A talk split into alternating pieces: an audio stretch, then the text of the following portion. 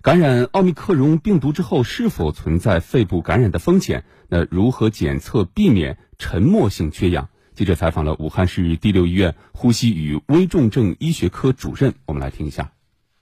感染奥密克戎病毒后，能否凭借发热的症状来判断病毒的严重程度？专家表示。发热是感染奥密克戎的症状之一，但不能单凭发烧程度判断是否感染以及病程。特别是不同年龄段人群感染后所呈现的发热表现也不尽相同。比如像一些老年患者，或者有一些有基础疾病的患者、免疫力低下的患者，他并不是首先以高烧出现的。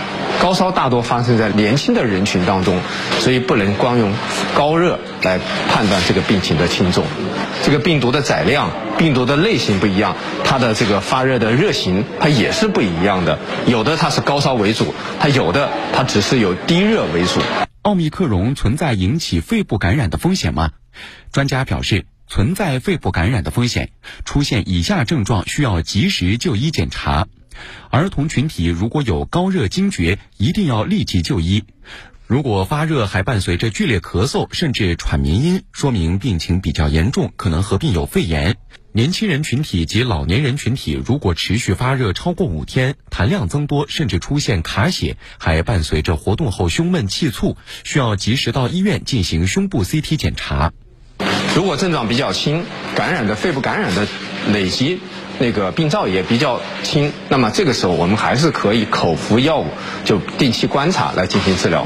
那么如果是症状比较重，出现一个大面积的这样一个感染，那么就可能需要及时的进行住院。专家表示，家中老人一旦出现发热或感染的情况，一定要加强监测，警惕沉默性缺氧，即看似呼吸状态平稳，但血氧饱和度已经低于百分之九十五的正常值，存在健康风险，需及时就医。老年患者他的这个反应和我们年轻人不一样。它的反应是比较慢的，比如说我们家里备个氧饱和度的夹子，这个时候可以跟它监测一下，它氧饱和度下降了，这个时候我们要提高警惕，及时就医。